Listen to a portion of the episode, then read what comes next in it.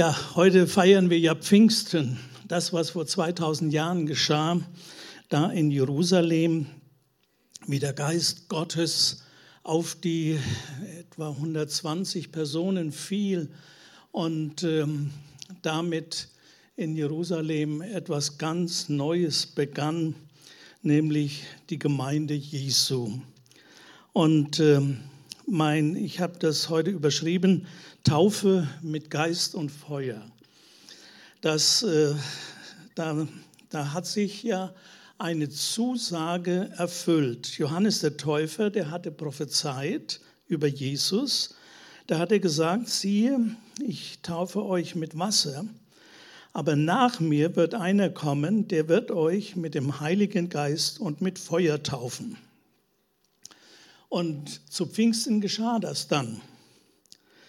Da heißt es, gleichzeitig zum Brausen des Windes sahen sie so etwas wie Flammenzungen und die verteilten sich auf jeden von ihnen, auf jeden Einzelnen. Und diese Feuerzungen ließen sich auf die Einzelnen nieder. So kam der Heilige Geist auf die Gläubigen. Und das war schon etwas ganz Außergewöhnliches dass, ähm, dass diese 120 Menschen von dem Feuer Gottes in Brand gesetzt wurden. Also die verbrannten jetzt nicht, sondern die waren begeistert von Jesus und die waren entzündet vom Feuer Gottes für die Begeisterung für Jesus. Die hatten ja nichts dazu getan. Sie hatten nur gewartet, das, was äh, Gott, Jesus gesagt hat an Himmelfahrt, bleibt in Jerusalem, bis ihr die, äh, den Heiligen Geist empfangt. Und so blieben sie dort. Und dann eben zehn Tage nach Himmelfahrt, dann geschah das hier. Und das haben sie gemacht. Und sie waren, wir lesen, sie waren immer im Gebet zusammen. Und dann auf einmal geschah diese Ausgießung des Heiligen Geistes.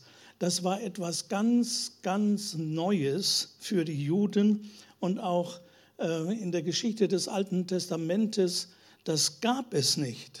Der Heilige Geist im Alten Testament, wenn wir das lesen, der wurde immer nur ausgegossen oder Menschen, einzelne Menschen wurden mit dem Geist Gottes erfüllt. Eben die Propheten, eben der Elia und der Elisa oder auch der König Saul und König David. Es waren immer einzelne Personen, aber nicht ein, eine große Zahl oder ja, eine ganze versammelte ähm, Gemeinschaft, sondern immer nur einzeln. Und jetzt kommt etwas ganz Neues, dass Jesus äh, seinen Geist auf diese, nicht nur auf die zwölf Jünger, sondern auf alle, die dort versammelt sind oder versammelt waren, ähm, seinen Geist schickt.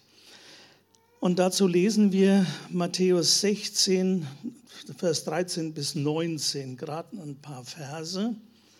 Da heißt es,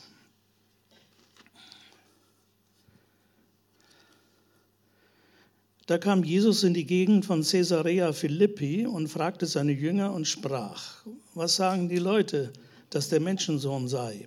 Sie sprachen, einige sagen, du seist Johannes der Täufer er war zu der damaligen Zeit schon äh, getötet worden. Andere, du seist Elia. Wieder andere, du seist Jeremia oder einer der Propheten. Er fragte sie, was sagt denn ihr, dass ich sei? Und da antwortete Simon Petrus und sprach, du bist Christus des lebendigen Gottes Sohn. Und Jesus antwortete und sprach zu ihm, selig bist du Simon, Jonas Sohn. Denn Fleisch und Blut haben dir das nicht offenbart, sondern mein Vater im Himmel. Und ich sage dir auch, du bist Petrus, und auf diesen Felsen will ich meine Gemeinde bauen, und die Pforten der Hölle sollen sie nicht überwältigen. Ich will dir die Schlüssel des Himmelreichs geben. Alles, was du auf Erden binden wirst, soll auch im Himmel gebunden sein und alles, was du auf Erden lösen wirst, soll auch im Himmel gelöst sein. Also Petrus macht diese entscheidende Aussage und Jesus sagt, das hat dir mein Vater im Himmel geoffenbart, dass ich der Sohn Gottes bin. Du bist Christus, des lebendigen Gottes Sohn. Und ähm, dann sagt er, du bist Petrus und auf diesen Felsen will ich meine Gemeinde bauen. Das wird dann oft so ein bisschen so verstanden, äh, eben auch von der katholischen Kirche, dass Gott seine Gemeinde auf den Petrus gebaut habe. Das stimmt aber nicht, denn ich habe also selbst im Griechischen hier mal nachgeguckt. Da sagt er, Jesus sagt, du bist Petrus. Und das heißt im Griechisch Petros, also so wie man es fast im Deutschen sagt, nur nicht mit U, sondern mit Os, Os, also du bist Petros. Nur dann sagt er, auf diesen Felsen, das sagt er nicht Petrus, sondern da steht das Wort Petra.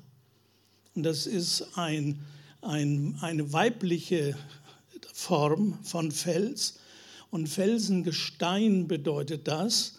Und äh, damit wird deutlich, Jesus sagt, auf diese, diese deine Zusage und auf diese deine Aussage, auf dieses Bekenntnis, darauf will ich meine Gemeinde bauen.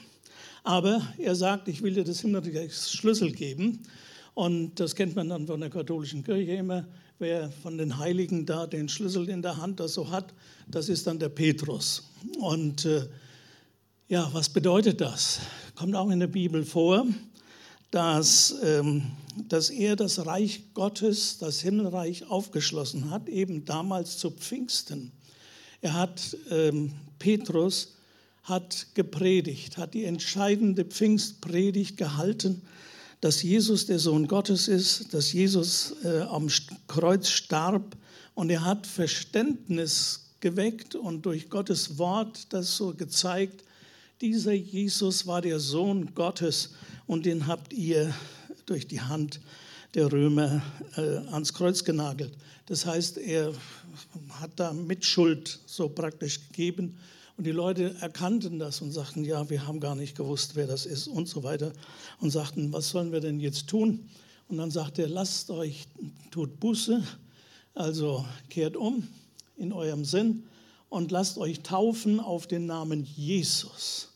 Die waren ja zum großen Teil schon getauft auf Johannes und jetzt wurden sie getauft auf den Namen Jesus und dann kamen ja etwa 3000 Menschen da äh, zusammen in dieser Schar. Und also da hat ja Petrus den Schlüssel für die Juden gehabt und er hat auch den Schlüssel für die Heiden gehabt.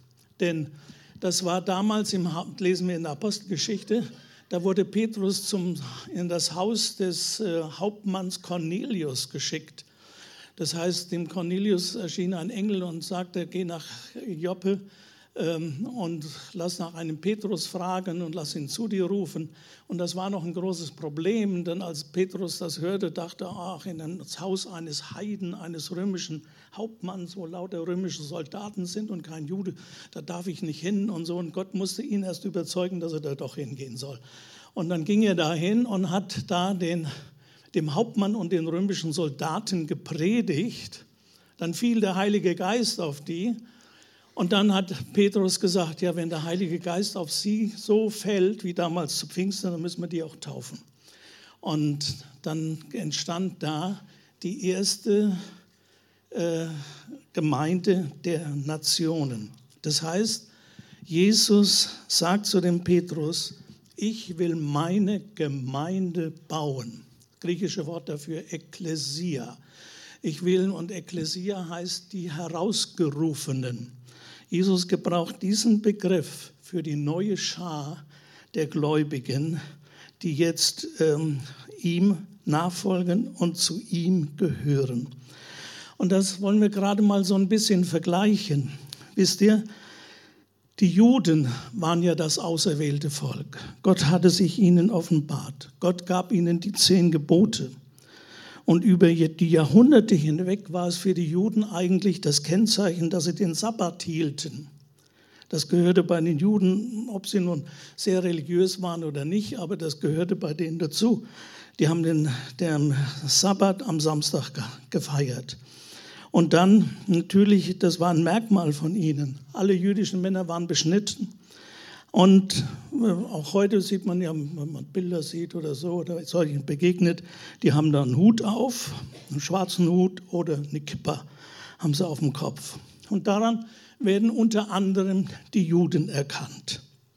So, und jetzt kommt die neutestamentliche Gemeinde, die aus Juden und aus Heiden besteht. Also eine Gemeinde, die, Jud, die in der Juden sind und zum Beispiel römische Soldaten. So, ja, und was ist das Kennzeichen jetzt der Gemeinde? Also, dass die Frauen alle Röcke tragen und keine Hosen. Ich weiß es nicht. Da geht's, also bei, in frommen Kreisen geht es oft so in, über die Frauen dann. Ne? Die, die, dürfen auch nicht äh, ja, Haare schneiden oder sowas. Der, sich zum Friseur gehen, Haare schneiden lassen. Ja, und, und lauter auch so, so äußerliche Dinge.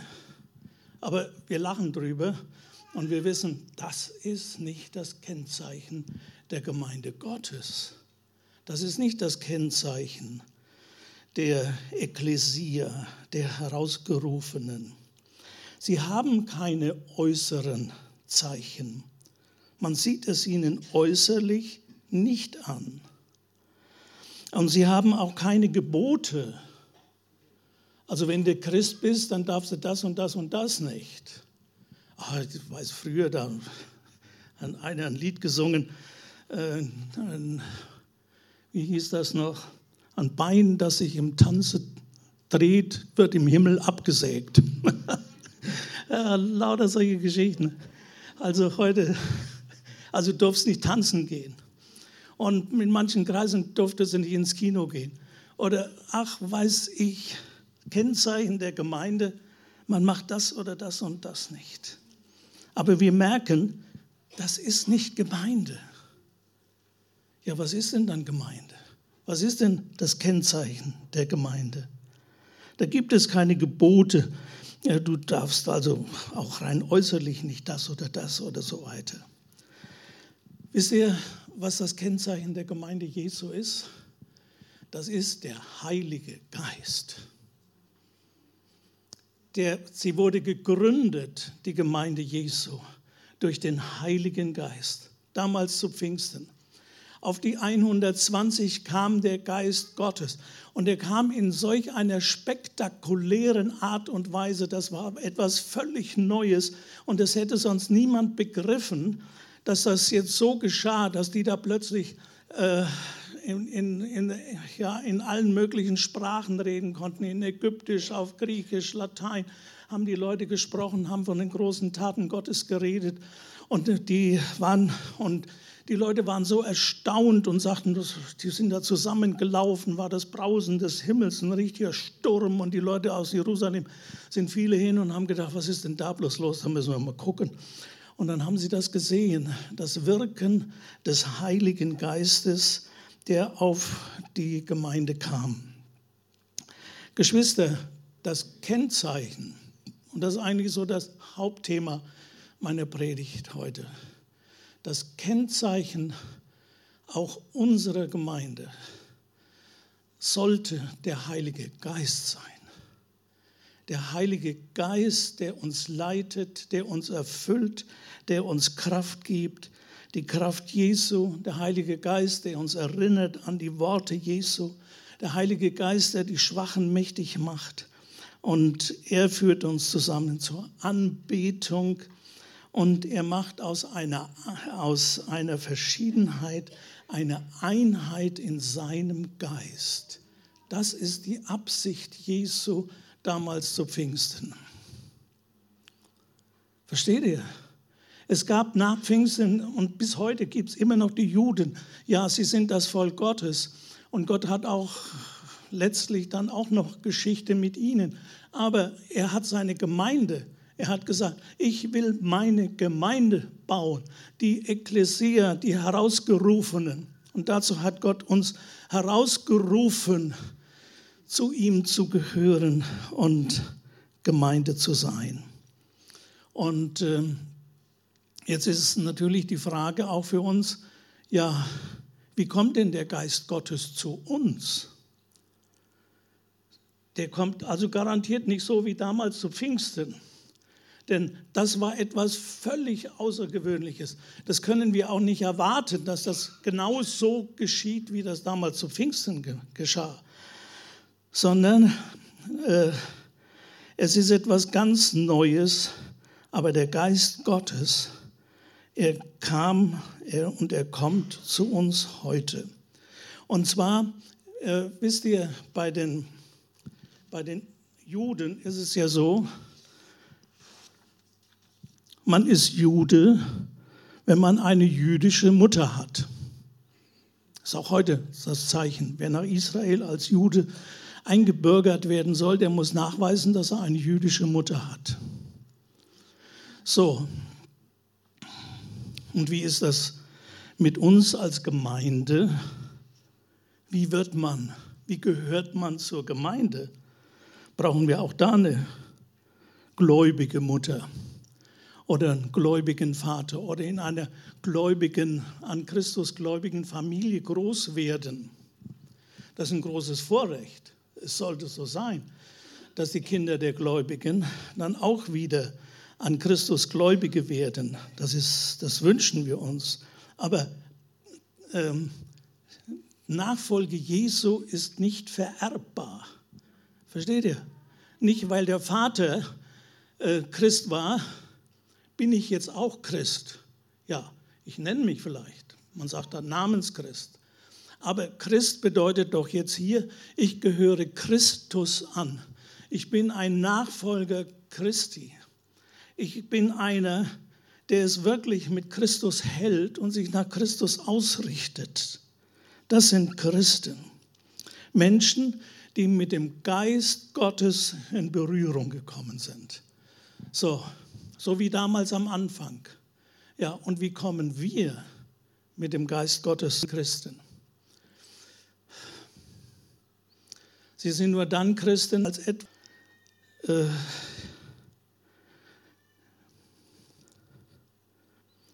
Auch nicht durch die Säugnis. Das heißt ja, wir sind doch alles Gotteskinder. Und sie sagt, ja, weiß ich nicht. Ja. Und dann noch mit der Begründung, ja, wir sind doch alles Gotteskinder, weil wir getauft sind. Ja, weil wir als Säugling getauft sind. Bin ich da Gotteskind? Ich würde es wünschen, aber zur Gottes Kindschaft, dass wir, dass das, dass wir Gottes Kind werden, da müssen wir dem Ruf Gottes folgen. Gott ruft uns. Gott ruft dich, Gott ruft mich. Gott hat mich einmal gerufen. Ich hatte auch eine gläubige Mutter. Aber ich hörte einmal den Ruf Gottes in eine bestimmte Situation hinein, in mein Leben hinein. Und da habe ich gemerkt, das ist etwas anderes als Religion oder Kirche und äh, habe mich für Gott geöffnet. Und dann entstand dieses Persönliche zu Jesus. Und das ist das Entscheidende für uns. Haben wir eine persönliche Verbindung zu Jesu? Die Katholiken sagen das ja oft. Ich habe den Ruf oder jemand, der Priester wird oder ins Kloster geht, ich habe den Ruf Gottes gehört. Aber ich brauche den Ruf Gottes nicht hören, um dann Pfarrer oder Priester zu werden oder ins Kloster zu gehen, sondern den Ruf Gottes hören, könnten wir einfach sagen, das ist etwas, was Gott mit jedem von uns macht. Dass er uns in Situationen bringt, wo er sich uns zeigt, wo er deutlich macht, er ist es, der uns ruft und der uns ruft in seine Nachfolge sein Jünger zu sein. Wirklich Jesus als den zu haben, dem man nachfolgt, wo eine persönliche Beziehung zu Jesus entsteht. Ähm, ein Papst hat das immer so ausgedrückt, eine Freundschaft mit Jesus es geht noch weiter als nur Freundschaft. Freundschaft denken wir vielleicht, naja, man ist halt so befreundet. Aber eine tiefe Freundschaft mit Jesus, mein, mein, ja, fast so mein großer Bruder, der mich beschützt, der mit mir ist, der mich leitet, der mich führt. Und das, das ist das, was jeder von uns braucht, damit wir zur Gemeinde gehören. So ruft Gott Menschen in seine Gemeinde. Wir sollen Kinder Gottes werden. Und das geschieht durch den Heiligen Geist, der an uns und durch uns wirkt. Dass die Gemeinde so äh, vom Geist Gottes geprägt sein soll, das lesen wir auch an dem Segenswort von Apostel Paulus in seinem zweiten Brief an die Korinther. Korinther 2, äh, Kapitel 13, Vers 13, da steht das, der letzte Satz von dem zweiten Korintherbrief. Da steht, sagt er als Segensspruch zum Schluss, der Paulus, die Gnade unseres Herrn Jesus Christus. Hört mal gut zu. Nicht die Gnade Gottes, die Gnade unseres Herrn Jesus Christus. Jeder in der Gemeinde, der zu Christus gehört, erfährt die Gnade Jesu. Wir beziehen das oft immer auf die Gnade Gottes.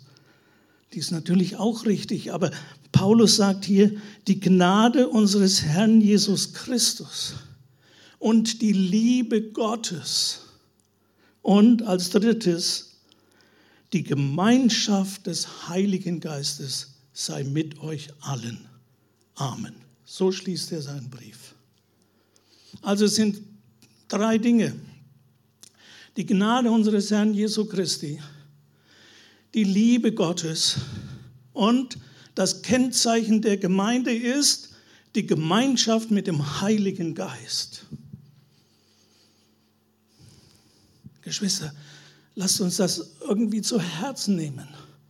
Öffnen wir unsere Herzen dafür und sagen, ja, das ist ja eigentlich das, das Kennzeichnende der Gemeinde Jesu, die Gemeinschaft des Heiligen Geistes.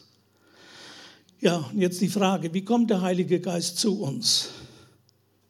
Wie kommt er heute zu uns? Wie werde ich Kind Gottes?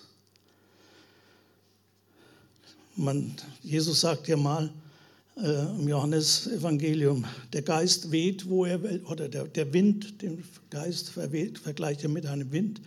Der Wind weht, wo er will.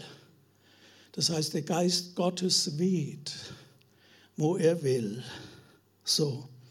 Und was kann ich machen? Ich kann ihn einladen. Komm, Heiliger Geist. Geschwister, und das ist etwas, was Jesus selbst sagt.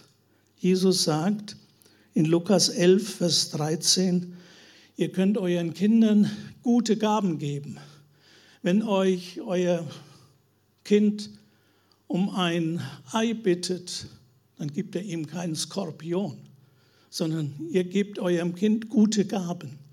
Und dann sagt er, wie viel mehr wird der himmlische Vater den Heiligen Geist denen geben, die ihn darum bitten. Bitten wir Gott um den Heiligen Geist. Das hat Jesus damals zu seinen Jüngern gesagt. Wie viel mehr wird der Vater im Himmel den Heiligen Geist denen geben, die ihn darum bitten. Und jetzt sind wir an dem Punkt. Wie kommt der Heilige Geist zu uns? Einmal, dass wir ihn darum bitten. Du kannst regelrecht sagen, komm, Heiliger Geist, komm in mein Leben. Komm, Geist Gottes, erfülle mich. Und dann brauche ich keine Angst haben, dass Gott mir etwas Schlechtes oder Negatives gibt. Jesus sagt, ihr könnt euren Kindern, ihr gebt ihnen nur gute Gaben. Wie viel mehr gibt der Vater im Himmel denen, den Heiligen Geist, also etwas, das Kostbarste, etwas von der Dreieinigkeit Gottes kommt in unser Leben, wenn wir ihn darum bitten. Und dann der zweite Punkt. Im Epheserbrief steht, da schreibt Paulus an die Epheser, lasst euch mit dem Heiligen Geist erfüllen. So, und was folgt danach? Das sagt er, das sagt er also zu Gläubigen. Und wir wissen ja, Epheser, wer ein bisschen Bibelkenntnis hat, in der Offenbarung, da ist dann geschrieben an die Gemeinde in Ephesus, da ist die Liebe erkaltet. Das Kennzeichen dieser Gemeinde. Und ähm, auch hier schreibt Paulus, lasst euch vom Heiligen Geist erfüllen. Das heißt, er merkt, da, da fehlt etwas in der Gemeinde. Und dann sagt er, indem ihr einander ermutigt mit Psalmen, mit Lobgesängen, und von Gottes Geist eingegebenen Liedern. Singt und jubelt aus tiefstem Herzen zur Ehre des Herrn und dankt Gott, dem Vater, immer und für alles im Namen von Jesus Christus, unserem Herrn. Also, wie kann der Heilige Geist in uns kommen, wenn wir Loblieder singen? Und deswegen, wir haben das ja auch verhältnismäßig ist unser Gottesdienst ja von Liedern auch mit geprägt. Dass wir immer zwei, drei oder vier oder fünf Lobpreislieder haben. Weil Gelegenheit ist, dass der Geist Gottes weht. Und dann geht das praktisch in Erfüllung, was Paulus hier an die Epheser schreibt. Lasst euch vom Heiligen Geist erfüllen, indem ihr einander ermutigt mit Psalmen, mit Lobgesängen mit Gott, von Gott eingegebenen Liedern, indem ihr singt und jubelt aufs tiefsten Herzen und dann will der Heilige Geist wehen. Also die zwei Dinge finden wir im Worte Gottes, wie der Heilige Geist auch zu uns heute kommt. Ja, und jetzt die Frage, wollen wir das machen?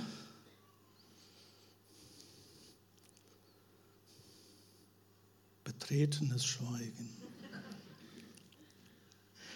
Ja, Geschwister, wollen wir das machen? Wollen, haben wir Mut dazu, zu sagen, komm, Heiliger Geist. Vater im Himmel, sende mir den Heiligen Geist. Heiliger Geist, du wehst, wehe in mein Herz hinein, wehe in mein Leben hinein. Komm, Heiliger Geist. Dann wollen wir Gott anbeten. Dann wollen wir Lieder singen und unsere Herzen öffnen und sagen, komm, Heiliger Geist, wehe in mein Leben hinein. Geschwister, das, das ist Realität. Ich erfahre das wirklich ziemlich häufig, wenn ich hier so bin und hier die Loblieder singe. Ich weiß es manchmal, äh, manchmal merke ich das als ob so ein Schauer über meinen Rücken geht.